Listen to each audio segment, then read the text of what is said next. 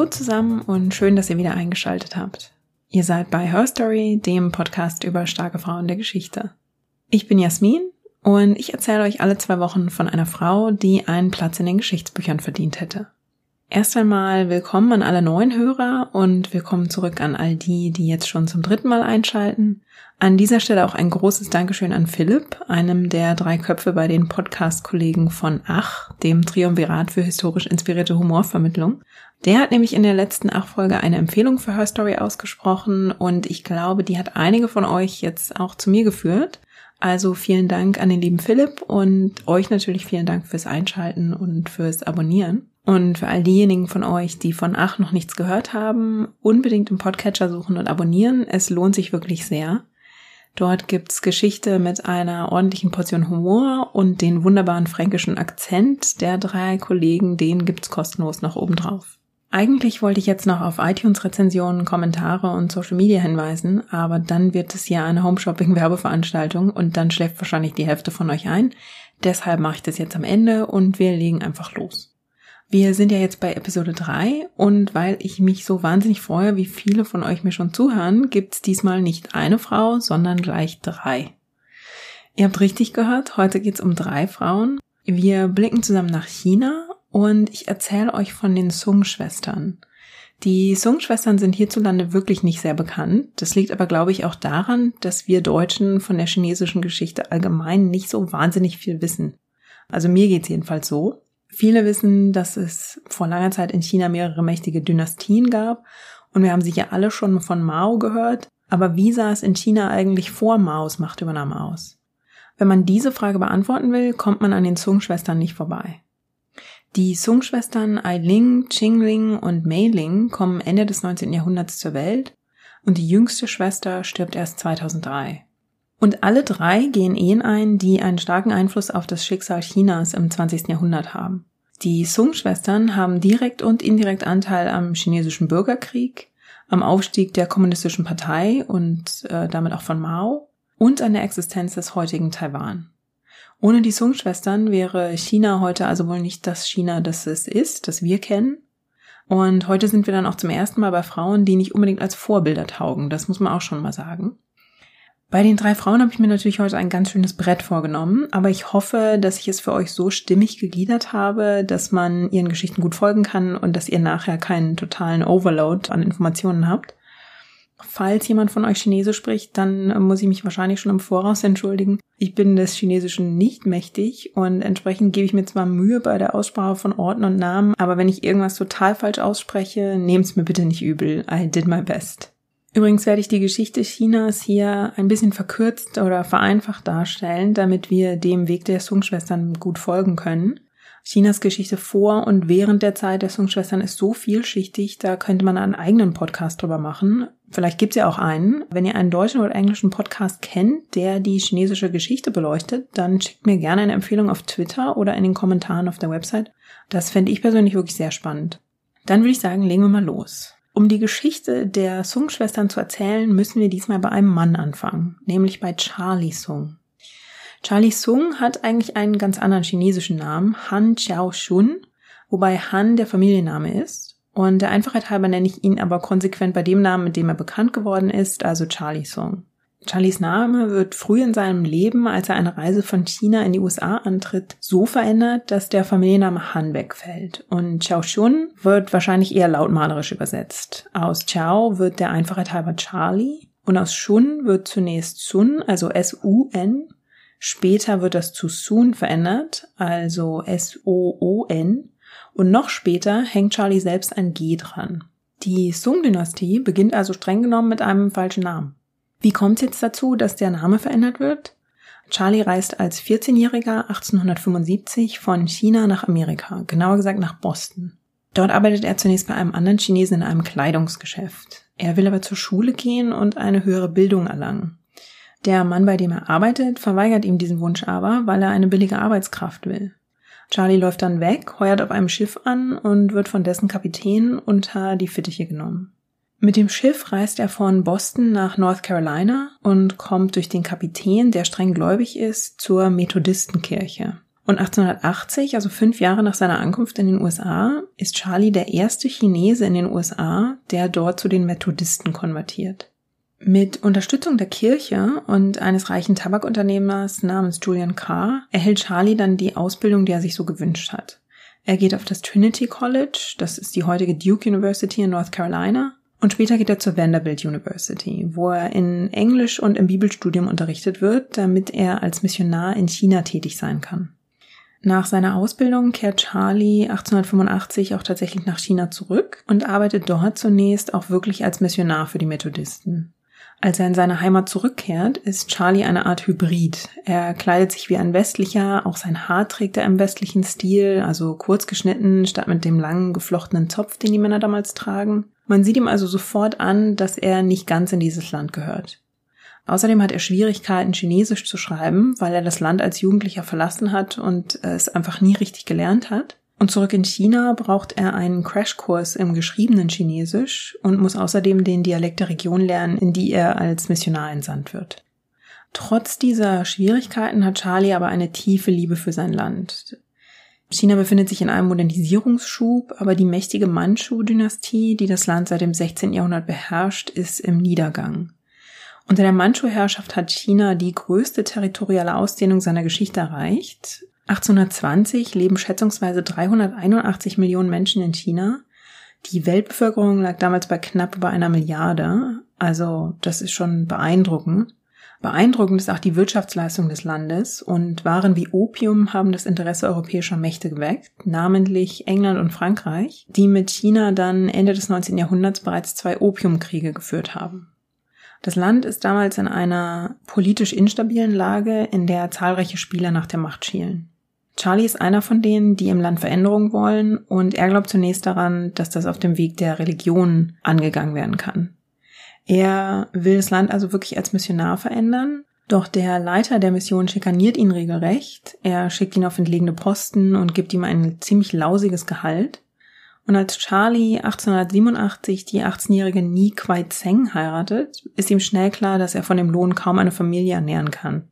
Deshalb wendet er sich schließlich dem Geschäftsleben zu und gründet dann bald eine Druckerei, behält aber eine Verbindung zur Kirche, denn in ihrem Missionseifer verschenken die Methodisten damals massenhaft Bibeln an die Chinesen, die sie ja bekehren wollen. Und Charlie beginnt Bibeln zu drucken und macht damit bald ein gutes Geschäft, so dass er seine junge Familie gut ernähren kann. Das Familienleben beginnt 1890 mit der Geburt von Ai Ling Sung. Ai Ling heißt übersetzt Pleasant Mood, also angenehme Stimmung. Und sie kommt am 14. Juni 1890 zur Welt. Drei Jahre später wird am 27. Januar 1893 Ching Ling geboren. Ihr Name bedeutet so viel wie Happy Mood, also fröhliche Stimmung. Und die jüngste Schwester Mei Ling, übersetzt Beautiful Mood, also schöne Stimmung, kommt am 5. März 1897 zur Welt. Außerdem gibt's noch drei Brüder, die alle nur bei ihren Abkürzungen genannt werden. C. Wen wird als TV bekannt, C. Liang wird als TL bekannt und C. An wird immer nur TA genannt. Alle sechs Kinder verleben eine glückliche und wohlbehütete Kindheit. Ihr Vater hat es zu Wohlstand gebracht, deshalb lebt die Familie in einem komfortablen Haus, das mit westlichen Luxusgütern ausgestattet ist. Die Nachbarn und Gäste reden zum Beispiel viel über die westlichen Betten mit ihren dicken, weichen Matratzen, auf denen die Sungs schlafen. In China sind zu dieser Zeit nämlich Holzbretter mit einer dünnen Matte darüber üblich. Und Eiling schreibt in ihren Erinnerungen später, dass die Nachbarn ihre Finger in die dicken, weichen Matratzen bohren und sich dann gegenseitig versichern, dass die westlichen Betten für die Gesundheit ja wirklich total schädlich sein müssen. Und noch etwas anderes Westliches ist Charlie wichtig, nämlich die Bildung seiner Kinder. Er hat nie vergessen, dass ihm seine Bildung in den USA den Weg geebnet hat und deshalb ist es ihm wichtig, dass seine Kinder ebenfalls in Amerika ausgebildet werden. Eiling als Erstgeborene zeigt sich sowieso schon sehr früh sehr aufgeweckt. Sie geht schon mit fünf Jahren auf eine von den Methodisten gegründete Mädchenschule in Shanghai. Tatsächlich ist es ein Internat und Eiling ist die jüngste Schülerin dort. Sie hat keine Freunde in ihrem Alter und sie ist mit ihren fünf Jahren anfangs sehr einsam und fürchtet sich in der fremden Umgebung. Die Erfahrung prägt sie aber nachhaltig. Sie wird Zeit ihres Lebens nur wenige Freundschaften knüpfen und ist sehr in sich gekehrt und zeigt selten Emotionen. Und so wird die Religion auch zeitlebens ein wichtiger Faktor in ihrem Leben bleiben. Qingling, die mittlere Schwester, wird zunächst noch zu Hause unterrichtet und dann erst mit elf Jahren auf das Methodisteninternat geschickt. Anders als ihre ältere Schwester hält sie nicht besonders viel von der Religion. Sie erinnert sich später an eine Szene aus ihrer Kindheit.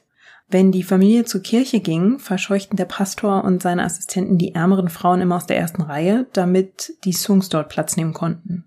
Und Xing Ling fand es schon als Kind total ungerecht und wird sich von der Religion später weitgehend abkehren. Stattdessen wird der Kommunismus in ihrem Leben eine bedeutende Rolle spielen und sogar zu einer Art Religion werden. Die jüngste Schwester Mei Ling muss auch schon in jungen Jahren aufs Methodisteninternat, nämlich im Alter von fünf. Sie ist ein extrovertiertes Mädchen, aber auf dem Internat bekommt sie Angstattacken und wird dann doch zurück nach Hause geschickt, damit man sie dort noch weiter unterrichtet. Big Sister Eiling wird 1901 mit 14 Jahren dann in die USA geschickt, um dort am religiösen Frauencollege Wesleyan in Georgia im Süden der USA ihre Ausbildung zu beginnen. Ihre Ankunft in den USA erfolgt aber alles andere als reibungslos. Weil die USA zu dieser Zeit die Einreise von Chinesen erschweren, hat Charlie sich und seinen Kindern portugiesische Pässe besorgt. Das ist damals bei vielen wohlhabenden Chinesen eine relativ gängige Praxis. Eiling soll jetzt mit dem befreundeten Ehepaar Burke auf einem Dampfschiff in die Staaten reisen. Zunächst erkrankt aber die Ehefrau so schwer an Typhus, dass die Burkes mit ihren Kindern von Bord gehen müssen. Eiling bleibt zurück und es gibt dann eine junge amerikanische Missionarin, die ebenfalls an Bord ist, die sich Eilings annimmt und auf sie aufpasst. Als sie dann aber in San Francisco im Hafen ankommen, weigern sich die Grenzbeamten prompt, Eilings Pass anzuerkennen. Ihre Begleiterin setzt sich zwar vehement für sie ein, das hat am Ende aber für sie selbst Nachteile. Die beiden werden nämlich von den Grenzbeamten aufgehalten und beinahe drei Wochen lang auf dem Schiff festgehalten, quasi in einer Art Einwanderungshaft. Erst dann lässt sich das Problem lösen, nachdem Charlie die Methodisten um Hilfe gebeten hat. Eiling wird schließlich doch die Einreise erlaubt und sie kann ihr Studium am Wesleyan College aufnehmen. Dort ist sie die erste Chinesin und wird als Exotin angesehen, zumal in den USA zu dieser Zeit auch einige Vorurteile gegenüber Chinesen herrschen. Man hat zwar nur wenige Jahre zuvor massenweise chinesische Arbeiter beim Bau der transatlantischen Eisenbahn eingesetzt, aber jetzt ist die Stimmung gegenüber den Chinesen langsam umgeschwungen und man beginnt ihnen eben die Einreise zu verweigern und begegnet ihnen auch mit einigen Vorurteilen. Es scheint, dass Eiling davon so einiges mitbekommt. Jedenfalls bildet sie am College keine richtigen Freundschaften und fällt dort als ernste und sehr engagierte Studentin auf. Sie bleibt fünf Jahre am Wesleyan College. 1908 reisen dann auch ihre Schwestern Ching Ling und Mei Ling in die USA und beginnen am Wesleyan College ihre Ausbildung. Die damals 14-jährige Ching Ling kommt mit einem Stipendium der Regierung zum Studium in die USA und bringt ihre neunjährige Schwester Mei Ling mit und übernimmt dann in der Zeit am College in gewissem Sinne die Mutterrolle für Mei Ling. Anders als Eiling gewinnen beide zahlreiche Freunde am College und pflegen diese Freundschaften auch teilweise ein Leben lang. Eiling kehrt 1909 zurück nach China, genauer gesagt nach Shanghai. Kurz nach ihrer Rückkehr bricht dann 1911 die Revolution in China aus. Die Aufstände richten sich gegen die Herrschaft der Manchu-Dynastie und sind auch erfolgreich. Angeführt und ideologisch gesteuert wird die Revolution von Sun Yat-sen. Sun und Eilings Vater Charlie kennen sich. Die beiden sind seit einiger Zeit befreundet und Charlie hat mit seinem Geld und seiner Druckerei den aufstrebenden Revolutionär Sun auch unterstützt, indem er Kampagnen finanziert hat und heimlich in seiner Druckerei revolutionäre Schriften gedruckt hat. Im Dezember 1911 wollen die Revolutionäre die neue Republik ausrufen und Sun wird Interimspräsident der ersten chinesischen Republik, muss den Posten aber schon nach kaum fünf Wochen wegen interner Machtspiele wieder abgeben. Er hat aber einen Machtanspruch, den er nicht so leicht aufgeben will und zieht sich zum Planen nach Shanghai zurück. Charlie lädt ihn in sein Haus ein, damit er dort Zuflucht suchen und seine nächsten Schritte planen kann. Und dort trifft Sun dann Eiling, die sich anbietet, für ihn als Sekretärin und Übersetzerin zu arbeiten. Sun macht ihr schöne Augen, ist aber schon verheiratet und außerdem jahrelanger Freund der Familie. Das kommt für die streng religiöse Eiling also gar nicht in Frage. Während Sun jetzt also in Shanghai sitzt, wird die neue Regierung von einem Mann namens Wan Shikai geführt. Er will China in eine parlamentarische Demokratie verwandeln Sun ist aber nicht bereit, seinen Anspruch auf die Macht aufzugeben. Und er provoziert jetzt zunächst unter einem Vorwand Aufstände gegen Huan, scheitert dann aber 1913 und wird aus Shanghai verbannt. Sun flieht dann nach Japan und lebt dort im Exil. Eiling bleibt aber in Shanghai, weil sie mit seinen Methoden nicht einverstanden ist. Außerdem hat Eiling jemanden kennengelernt, nämlich den Banker H.H. Kung. Kung ist streng gläubig und hat wie sie eine Ausbildung in Amerika genossen und die beiden heiraten im September 1914. Kurz zuvor, im August 1913, ist die mittlere Schwester Qing Ling nach China zurückgekehrt. Qing Ling übernimmt dann Eilings Rolle als Suns Sekretärin und pendelt dafür zwischen China und Japan, wo Sun ja im Exil sitzt. Qing Ling macht die Pendelei nichts aus, denn sie ist Feuer und Flamme für Suns Ideologie. Noch zu Studienzeiten in Amerika hat sie feurig auf das Ende der Manchu-Dynastie reagiert. Als ihr Vater ihr die Flagge der neuen Republik China sendet, steigt sie auf einen Stuhl, reißt die Fahne der Manchu-Dynastie von der Wand und trampelt darauf herum. Und dann ruft sie nieder mit dem Drachen, hoch mit der Fahne der Republik. Bei ihrer Rückkehr nach China trifft Qing Ling mit Sun einen Mann, der als Anführer der Revolution von 1911 einen gewissen Status genießt. Er wird oft auf offizielle Feste und Veranstaltungen eingeladen und Qing Ling begleitet ihn dann oft in ihrer Rolle als Sekretärin. Sie fällt regelrecht in seinen Bann und stellt auch bald fest, dass die beiden sich auch in ihrer Skepsis gegenüber der Religion sehr ähnlich sind. Es dauert also nicht lang und die beiden verlieben sich. Als die Liebschaft rauskommt, ist die Familie aber entsetzt. Charlie fühlt sich von seinem Freund Sun verraten, denn es gibt einen großen Altersunterschied zwischen ihm und Qing Ling. Außerdem ist Sun verheiratet und nebenbei gesprochen hat er auch noch mindestens eine Konkubine. Sun fackelt aber nicht lange und reserviert die Frauen ab, damit der Weg für Qingling frei ist. Am Widerstand der Familie gegen die Verbindung von Qingling und Sun ändert es aber wenig. Die Familie sperrt Qingling bei einem Heimatbesuch in Shanghai in ihr Zimmer ein und schließt das Zimmer von außen ab. Qingling klettert aber daraufhin nachts aus dem Fenster, besteigt den nächsten Dampfer nach Japan und heiratet Sun Yat-sen im Oktober 1915. Die Familie steht dann also vor vollendeten Tatsachen. Und diese Ehe verursacht tatsächlich auch einen Bruch in der Sung-Familie und zwischen den Sung-Schwestern, der bis zu ihrem Tod bestehen bleiben wird. Sun intrigiert zunächst relativ erfolglos aus Japan weiter gegen die Regierung in China. Und während er in Japan im Exil ist, kehrt Qing Ling aber für eine Weile nach Shanghai zurück, denn 1917 ist auch die jüngste Sung-Schwester Mai Ling zurück nach China gereist und die drei Schwestern sehen sich zum ersten Mal seit 1909 wieder Sie verleben eine ziemlich harmonische Zeit und vergessen für einige Zeit auch die Unruhe über Qinglings Ehe. Doch das Familienglück endet abrupt, als Vater Charlie dann nur acht Monate nach Meilings Rückkehr an Krebs stirbt. Gleichzeitig, wir schreiben ja das Jahr 1917, tobt in Europa der Erste Weltkrieg und China steht in diesem Krieg auf der Seite der Alliierten.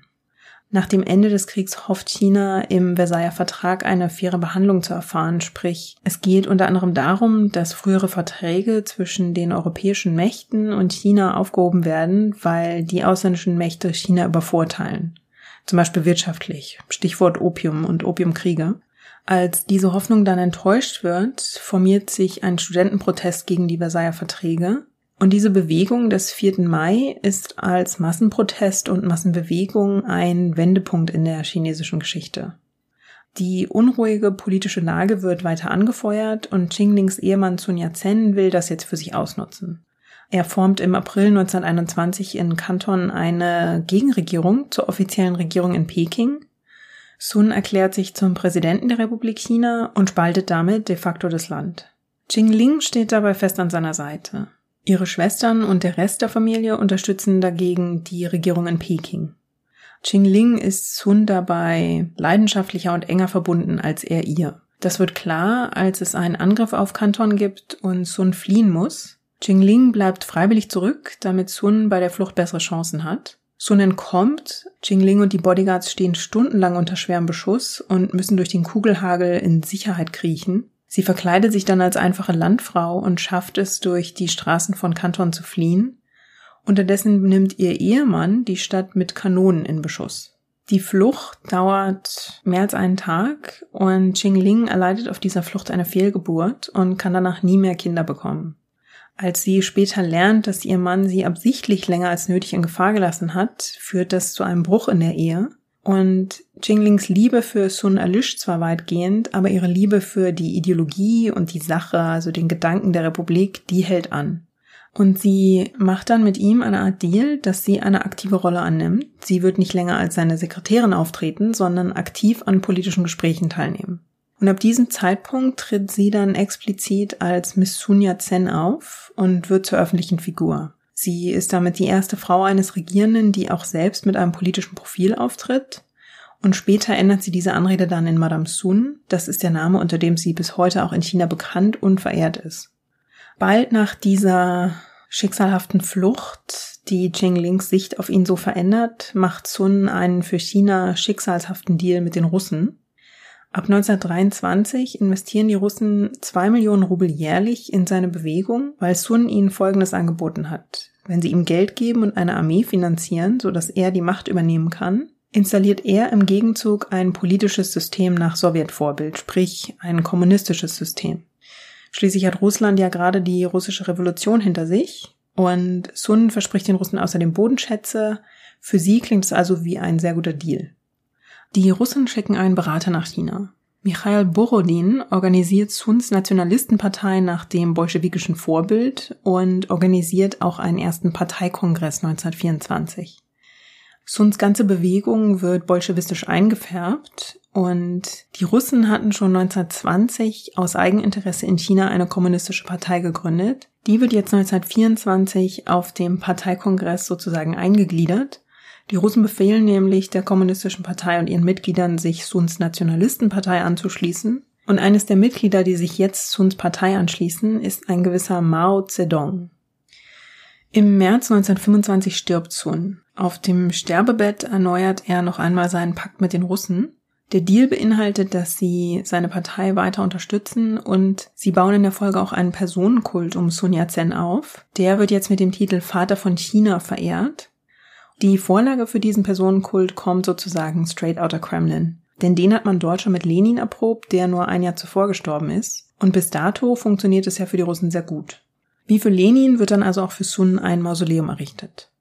Der Tod von Sun ist für Qingling natürlich ein Einschnitt. Für sie beginnen Jahre der Gefahr und der Isolation, und das Ende der Ära Sun bringt für sie auch einen gefühlten Verrat mit sich, nämlich von ihrer jüngeren Schwester Mai Ling.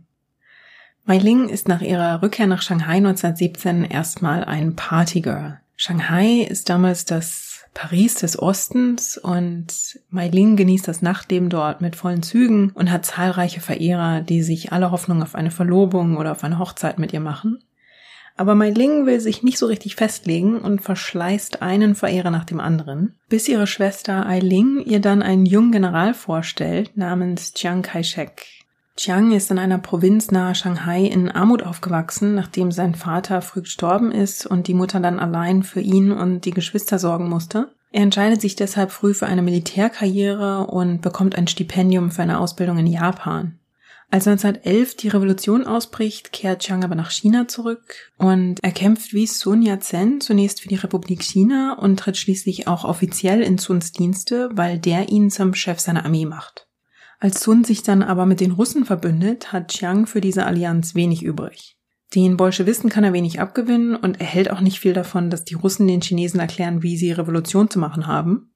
Als die Russen nach Suns Tod 1925 noch mehr Einfluss auf die Nationalistenpartei ausüben und sie quasi in die kommunistische Partei verwandeln, tut Chiang zunächst offiziell so, als sei er ein Unterstützer. Im März 1926 startet er dann aber eine Überraschungsattacke, er lässt zahlreiche sowjetische Berater festnehmen und hat somit die russisch beeinflusste Führung der Nationalistenpartei aus dem Verkehr gezogen. Und als nächstes setzt er sich selbst an die Spitze der Partei, die bis vor kurzem ja noch Sun geführt hat. Xingling schäumt also vor Wut über Chiangs Coup. Ai Ling hat Chiangs Aufstieg auch beobachtet und ist ganz anders als ihre Schwester Qingling beeindruckt. Ai Ling und ihr Ehemann waren von Sun nicht sonderlich begeistert und von der Idee des Kommunismus noch viel weniger. Als Chiang sich dann 1927 mit der Nationalistenpartei ganz öffentlich von den Russen lossagt, spürt Ai Ling, dass hier der neue mächtige Mann Chinas im Aufwind ist und deshalb unterstützt sie die Verbindung zwischen Mei Ling und Chiang. Mei Ling vertraut einerseits sehr auf den Rat ihrer Schwester, die sie für die klügste der Familie hält. Die beiden haben sowieso ein sehr enges Verhältnis. Und andererseits ist sie von Chiang auch beeindruckt, als sie ihn kennenlernt. Der gibt sich durchaus Mühe, sie zu umwerben und als Militär tritt er auch so ganz anders auf als die Verehrer, die sie in Shanghai bisher getroffen hat. Da ist nur ein Problem. Chiang ist schon verheiratet und zwar schon das dritte Mal. Konkubinen hat er auch, also eigentlich ist er ein totaler Albtraum für die strenggläubige Mutter der Sung-Schwestern. Der Mutterschreck verwandelt sich dann aber in einen ehrhaften Schwiegersohn in Spee, als er verspricht, er habe sich offiziell scheiden lassen und werde auch zum christlichen Glauben übertreten. Dass er seine dritte Frau sehr unschön abserviert hat, lässt er dabei unter den Tisch fallen. Und Mei Ling und Chiang Kai-shek heiraten dann 1927. Mit dieser dritten Ehe wird der Riss zwischen den drei Schwestern größer. Qing Ling ist schon Witwe, sieht sich aber in der Tradition von Sun und verabscheut Mai Lings Ehemann Chiang Kai-shek dafür, dass er Sun für seine eigene Machtfantasie betrogen hat. Ai Ling hingegen sieht in der Verbindung zwischen Mei Ling und Chiang nur Vorteile. Chiang steht für Macht, die Sung-Familie steht für Prestige und Ai Lings Ehemann H.H. Kung steht für Geld. Ai Ling ist also die Strippenzieherin in dieser Sung-Dynastie. Sie wird zu einer wichtigen Beraterin von Chiang und ihr Ehemann, genauso wie ihr Bruder TV, werden später wichtige Posten in Chiangs Regierung innehaben. Chiang kreiert eine Art chinesische Zentralbank, deren Leitung H.H. Kung übernimmt. Und später wird er sogar Premierminister des Landes. TV Sung wird unter Chiang als Finanzminister, Außenminister und später ebenfalls als Premierminister dienen. Dank dieser Posten werden Ai Ling und ihre Familie unfassbar reich. Für Chang ist diese Verbindung ebenfalls mit Vorteilen verbunden, denn politisch inszeniert er sich nach der Übernahme der Nationalistenpartei als Erbe von Sun Yat-sen. Das Einheiraten in die Sung-Familie, der auch die Witwe von Sun Yat-sen entstammt, hilft ihm bei dieser Selbstinszenierung. Kurzes Resümee. Wir schreiben also das Jahr 1927. In Peking sitzt weiterhin die legitime und international anerkannte Regierung. Sun als Anführer der Gegenregierung und Oberhaupt der Republik China ist tot. Chiang hat seine Partei übernommen und die russischen Berater aus China gedrängt. Und Suns Frau Qing Ling ist ins Exil nach Russland geflohen. Chiang erringt 1928 einen militärischen Sieg über die Regierung in Peking und übernimmt damit 1928 die Macht. Er etabliert das nationalistische Regime und beendet damit die Epoche, in der China versucht hat, eine Demokratie zu formen. Chiang führt das Land damit in eine Diktatur und Mei Ling ist die treue Ehefrau an seiner Seite. Sie kümmert sich zwar um solche Dinge wie Versorgung von verwundeten Soldaten und um Kinder, die der Krieg verweist zurücklässt, aber sie organisiert auch die Logistik für Chiangs Militärzüge und trägt seine Machtansprüche bedingungslos mit. Nach seiner Machtübernahme brodelt es trotzdem weiter in der Partei, denn so mancher fühlt sich übergangen und manche Mitglieder wollen Chiang auch nicht als neuen Anführer akzeptieren. Er und Mei Ling leben in dieser Zeit in konstanter Angst vor einem Mordkomplott und tatsächlich sind es auch zwei seiner Bodyguards, die sich gegen Chang verschwören und eines Nachts in das Schlafzimmer der beiden schleichen. Im letzten Moment entscheiden sie sich dann dagegen, ihn und seine Frau zu erschießen. Der Plot fliegt aber später auf, die Bodyguards werden verhaftet und in all diesem Stress erleidet auch Mei Ling eine Fehlgeburt und wird anschließend nie mehr schwanger werden können. Sie erleidet also das gleiche Schicksal wie ihre Schwester Qing Ling. Das Herrscher-Ehepaar hat auch eine entscheidende Schwäche. Weder Chiang, dem es schlicht an Empathie mangelt, noch Mei Ling, die aus wohlhabenden Verhältnissen stammt, erkennen, wie wichtig es wäre, die weitreichende Armut in China zu bekämpfen. In China leben Millionen mittellose Bauern im Elend und die werden von ihnen einfach ignoriert. Genau das ist aber Nährboden für die Kommunisten, von denen es in China auch nach Chiangs Machtübernahme noch so einige gibt, darunter auch ein gewisser Mao. Die Kommunisten versprechen den verarmten Chinesen ein besseres Leben unter ihrer Herrschaft und gewinnen so mehr und mehr Anhänger. Sie gründen im Südosten Chinas 1931 eine sowjetische Republik und deren Einfluss reicht zu Hochzeiten über 150.000 Quadratkilometer und 10 Millionen Menschen. Im gleichen Jahr, 1931, dringt dann auch eine Gefahr von außen nach China. Nach jahrelangen Spannungen mit Japan besetzen die Japaner im September 1931 die Mandschurei. Kurz zuvor kommt es zu einer bedeutenden Episode, als Qing Ling aus dem Exil zurückkehrt. Qing Ling war im Exil in Moskau und anschließend in Berlin, bevor sie eben nach Shanghai zurückkehrt. Und in ihrer Zeit im Exil hat Qing Ling einen Revolutionär namens Yan Da kennengelernt. Der hat die gleichen Ideale wie sie und die beiden verbindet mindestens eine innige Freundschaft, vielleicht sogar aber auch eine Liebesbeziehung. Yanda kehrt jedenfalls ebenfalls nach China zurück und gewinnt gefährlich viele Anhänger in der Armee, weshalb Chiang dann die Exekution von Yanda anordert. Qing Ling bekommt davon Wind und tut etwas, was ihr total widerstrebt. Sie sucht ihren Schwager persönlich auf. Sie bittet ihn eindringlich und bettelt regelrecht darum, Yanda zu verschonen. Ihr Schwager Chiang steht seelenruhig vor ihr, hört sich ihre Bitten und ihr Flehen an und teilt ihr dann eiskalt mit, dass es zu spät ist. Yanda ist längst tot. Ching Ling wird ihm diese Episode nie verzeihen. Unmittelbar danach wünscht sie öffentlich den Niedergang von Chiangs Regime herbei, wohl wissend, dass das auch schwere Konsequenzen für ihre Schwestern haben würde. Chiangs Männer schicken Ling in der Folgezeit immer wieder Kugeln in der Post, um sie einzuschüchtern und zum Schweigen zu bringen. Und man darf davon ausgehen, dass sie es ihrer Schwester Mei Ling zu verdanken hat, die trotz allem eine Verbindung zu ihrer Schwester fühlt, dass Chiang sie nicht einfach ermorden lässt. Mei Ling selbst leidet in dieser Zeit nach ihrer Fehlgeburt, dem Tod der Mutter und dem Überfall der Japaner an einer tiefen Depression. Um sie aufzuheitern, schenkt ihr Jiang eine Kette, aber eine ganz besondere, nämlich keine, die man sich um den Hals legen kann. Er schenkt ihr eine Villa auf dem Purple Gold Mountain in Nanjing. Die ist mit glitzernden grünen Dachschindeln versehen, die wie ein Smaragd in der Sonne funkeln. Drumherum sind französische Plantanen gepflanzt, die sich mit ihren gelbroten Blättern von der örtlichen Fauna abgrenzen. Die Villa wird bekannt als Mei Lings Palast und die sieht wirklich sehr beeindruckend aus. Ich verlinke euch mal ein Foto in den Show Notes. Ob es nur an der ungewöhnlichen Kette liegt, ist wohl zu bezweifeln, aber Mei Ling erholt sich und wie sehr sie ihrem Mann und dessen Machtanspruch verbunden ist, zeigt sich dann 1936, als einer von Chiangs lokalen Armeeführern eigene Machtgelüste entwickelt und Chiang gefangen nimmt. Seine Regierung in Nanjing will den Standort des Aufständischen angreifen, wohl wissend, dass Chiang dort gefangen gehalten wird. Für Mei Ling kommt es aber überhaupt nicht in Frage. Das ist viel zu gefährlich für ihren Ehemann und deshalb setzt sie durch, dass sie persönlich zu den Aufständischen fliegt und mit ihnen über Chiangs Freilassung verhandelt. Genauso passiert's dann auch. Sie verhandelt wirklich höchstpersönlich mit den Aufständischen und sichert die Freilassung ihres Ehemanns. Mit diesem Einsatz sichert sie nicht nur Chiang, sondern auch den geordneten Kampf gegen die Japaner, mit denen China noch immer im Konflikt liegt.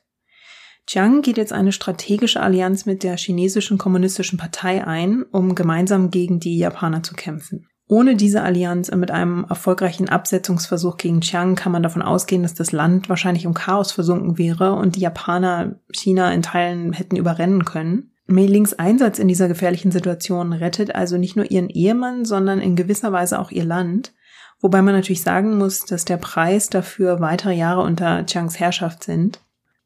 Im Juli 1937 besetzen die Japaner Peking und Tianjin und im August bricht dann auch in Shanghai Krieg aus. Die Chinesen verlieren über 400.000 Mann in den Kämpfen und jetzt wendet sich Jiang an die gesamte Nation und bittet darum, dass alle gemeinsam gegen die japanische Invasion kämpfen müssen.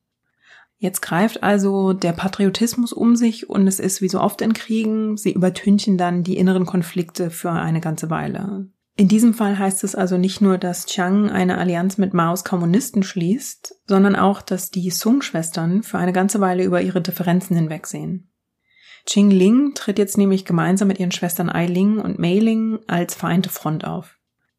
Gemeinsam geben die drei patriotische Reden und Interviews, sie besuchen Verwundete, mobilisieren Frauen, damit sie als Krankenschwestern arbeiten und sie kümmern sich um Kriegsweise. Auf Fotos aus dieser Zeit ist allerdings ein Detail sehr augenfällig. Wann immer Chiang auf einem Foto zu sehen ist, steht Xing Ling mit einigem Abstand zu ihm. Und sie achtet auch immer peinlich genau darauf, dass sie nicht lächelt. Dass sie sich also patriotisch für ihr Heimatland einsetzt, heißt eben nicht, dass sie ihre Verachtung für Chiang vergisst oder überwindet. Der Kampf gegen Japan dauert Jahre und ist überaus blutig. Als die Japaner chinesische Städte bombardieren, gelingt der Regierung Chiang dank Mei Ling dann ein Coup. Mei Ling hat in den 30er Jahren die chinesische Luftwaffe mit aufgebaut. Sie hat da auch einen offiziellen Titel und im Prinzip regiert sie in manchen Logistikdingen wie eine Art Kriegsminister. Während des Kriegs lädt sie dann den amerikanischen Kapitän Claire Chenot ein und überzeugt ihn, eine freiwillige US-Gruppe bereitzustellen. Die amerikanischen Piloten der Flying Tigers unterstützen China dann ein Jahr lang im Kampf gegen Japan und zerstören bei ihren Einsätzen hunderte japanische Kampfflugzeuge. Mei Ling selbst nimmt ihre Verantwortung für die Luftwaffe auch sehr ernst. Sie taucht regelmäßig kurz nach den Angriffen auf deren Basis auf, um sich zu vergewissern, dass alle Piloten heil zurückgekommen sind. Und sie erntet dafür großen Respekt bei den Piloten. Interessanterweise stoßen Mei Ling und ihre Berater beim Kauf von Flugzeugen und Equipment dann auch auf krumme Geschäfte. Die chinesische Regierung kauft nämlich über einen amerikanischen Mittelsmann von den Amerikanern Flugzeuge. Der Mittelsmann verdoppelt oder verdreifacht den Preis jetzt allerdings, sodass die Chinesen exorbitante Summen bezahlen. Und nach einiger Untersuchung stellt sich dann heraus, dass niemand anderes als Mei Lings ältere Schwester Ai Ling hier die Finger im Spiel hat. Die Differenz zwischen dem eigentlichen und dem überteuerten Preis fließt in die Kasse der Sungs.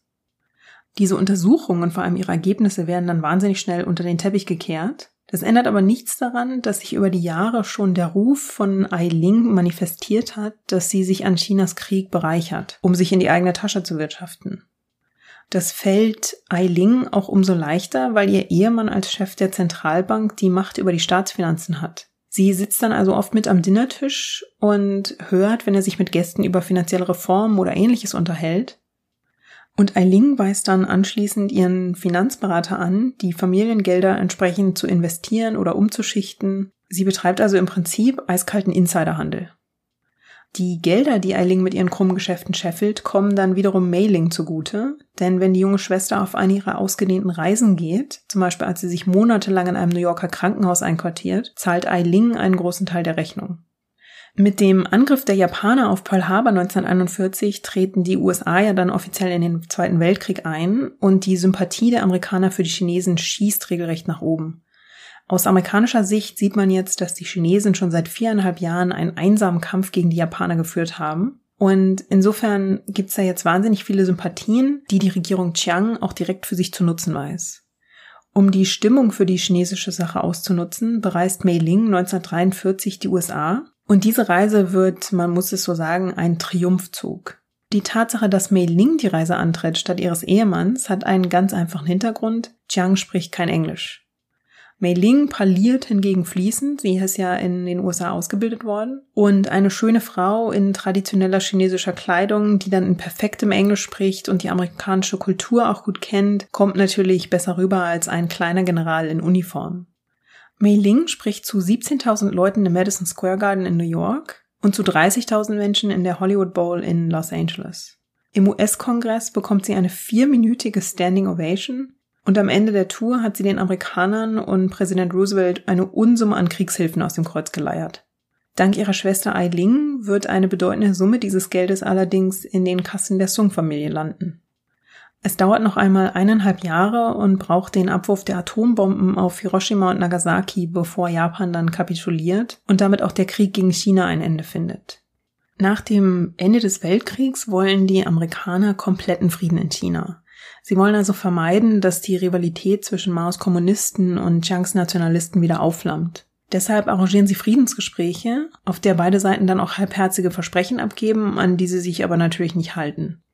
Schon 1946 flammt dann der chinesische Bürgerkrieg wieder auf und es gibt erneut Kampfhandlungen. Und diesmal zeichnet sich bald ab, dass Mao die Überhand gewinnen wird.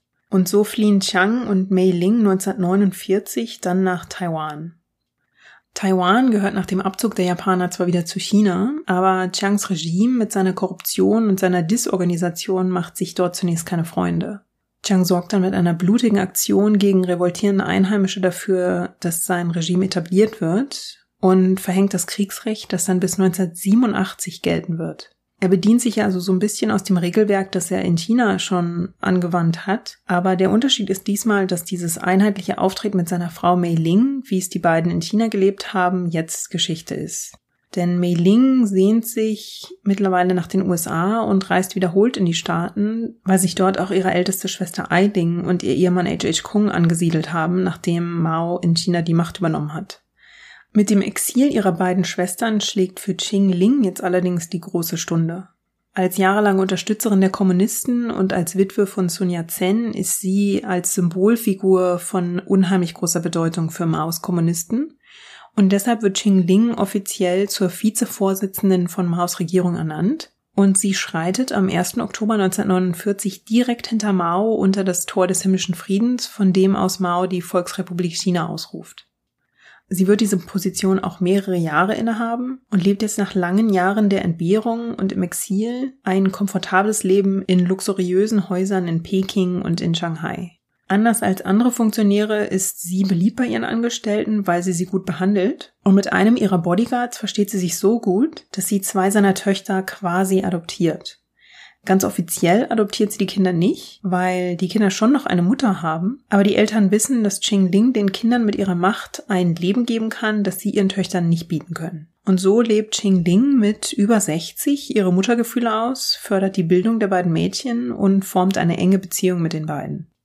Während Maos Kulturrevolution zwischen 1966 und 1976 gerät auch Ching Ling in die Kritik, vor allem aufgrund ihrer Verwandtschaft. Sie verliert ihre Position als Vize irgendwann, kann aber relativ unbehelligt weiter in Maos China leben, bevor sie dann 1981 stirbt.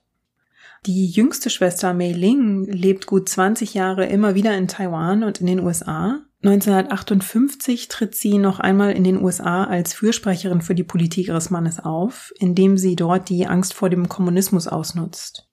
Sie warnt die Amerikaner davor, dass die kommunistische Gefahr quasi direkt vor der Haustür Taiwans steht und sichert sich so die internationale Unterstützung der Staaten. Und mit Hilfe der US-Unterstützung etabliert sich Taiwan auch als international anerkannte Regierung Chinas, ganz anders als Maos Regierung. Tatsächlich ist es auch Taiwan als Republik China und nicht Maos Volksrepublik China, das in den ersten Jahren einen Sitz im UN-Sicherheitsrat hat. Chiang Kai-shek herrscht in Taiwan also nochmal knapp 20 Jahre und stirbt dann 1975. Sein Sohn aus einer früheren Ehe übernimmt die Regierung und Mei Ling ist noch bis in die 90er Jahre immer wieder im Hintergrund aktiv, zieht sich dann aber offiziell aus der taiwanesischen Politik zurück. Zu dieser Zeit lebt sie längst vollständig in den USA, in ihren letzten Jahren sogar zurückgezogen in einem Apartment in New York und dort stirbt sie 2003 dann mit 105 Jahren. Die älteste Schwester Eiling ist ja selbst auch in die USA geflüchtet 1949 und sie schafft es auch dort in gewisser Weise in der High Society anzukommen, denn ihr Sohn Louis heiratet 1962 die Hollywood-Schauspielerin Deborah Paget. Lewis hat übrigens typisch amerikanisch in Texas mit Öl ein Vermögen gemacht. Eiling hilft dabei, die Ehe einzufädeln, unter anderem, weil Deborah Paget so eine strenggläubige Christin ist, was Eiling sehr gut gefällt. Eiling erlebt nicht mehr mit, dass die Ehe scheitert. Sie stirbt 1973. Louis und Deborah Paget werden nach 18 Jahren geschieden. Aus der Ehe geht aber ein Sohn hervor. Gregory Kung ist der einzige Nachfahre der Sung-Dynastie und lebt heute unbehelligt in den USA. Er lebt ein streng privates Leben und hat keinerlei Interesse daran, das Erbe der Sung-Dynastie aufrechtzuerhalten. Das war also die Geschichte der drei Sung-Schwestern, die das Schicksal Chinas so nachhaltig beeinflusst und mitgelenkt haben. Ich bin selbst noch immer erstaunt über die Rollen von Ailing, Qingling und Meiling und habe bei der Recherche mehrere Male wirklich innegehalten und den Kopf geschüttelt. Ich hoffe, es war für euch genauso aufschlussreich und unterhaltsam wie für mich und ich hoffe, ihr habt Notizen gemacht. Ich frage nämlich nächstes Mal Daten und Fakten zur Politik in China ab. Nee, Quatsch. Ähm, lasst mir gerne eure Meinungen und Kommentare zu dieser Episode oder zu den vorherigen Episoden da. Ihr könnt auf der Website herstorypod.de kommentieren. Ihr findet mich auf den sozialen Netzwerken, auf Twitter unter herstory-pod, auf Instagram unter dem gleichen Handle und auf Facebook unter Herstory Podcast. Oder ihr schreibt mir eine Mail an feedback at herstorypod.de und wenn ihr mir eine iTunes-Bewertung oder eine Rezension da lasst, freue ich mich natürlich auch sehr. Das war's von Herstory für heute. Wir hören uns wieder in zwei Wochen mit einer neuen Folge über eine starke Frau der Geschichte. Dann wird es auch wieder nur eine statt drei Frauen sein, so viel kann ich schon verraten. Bis dahin, lasst es euch gut gehen.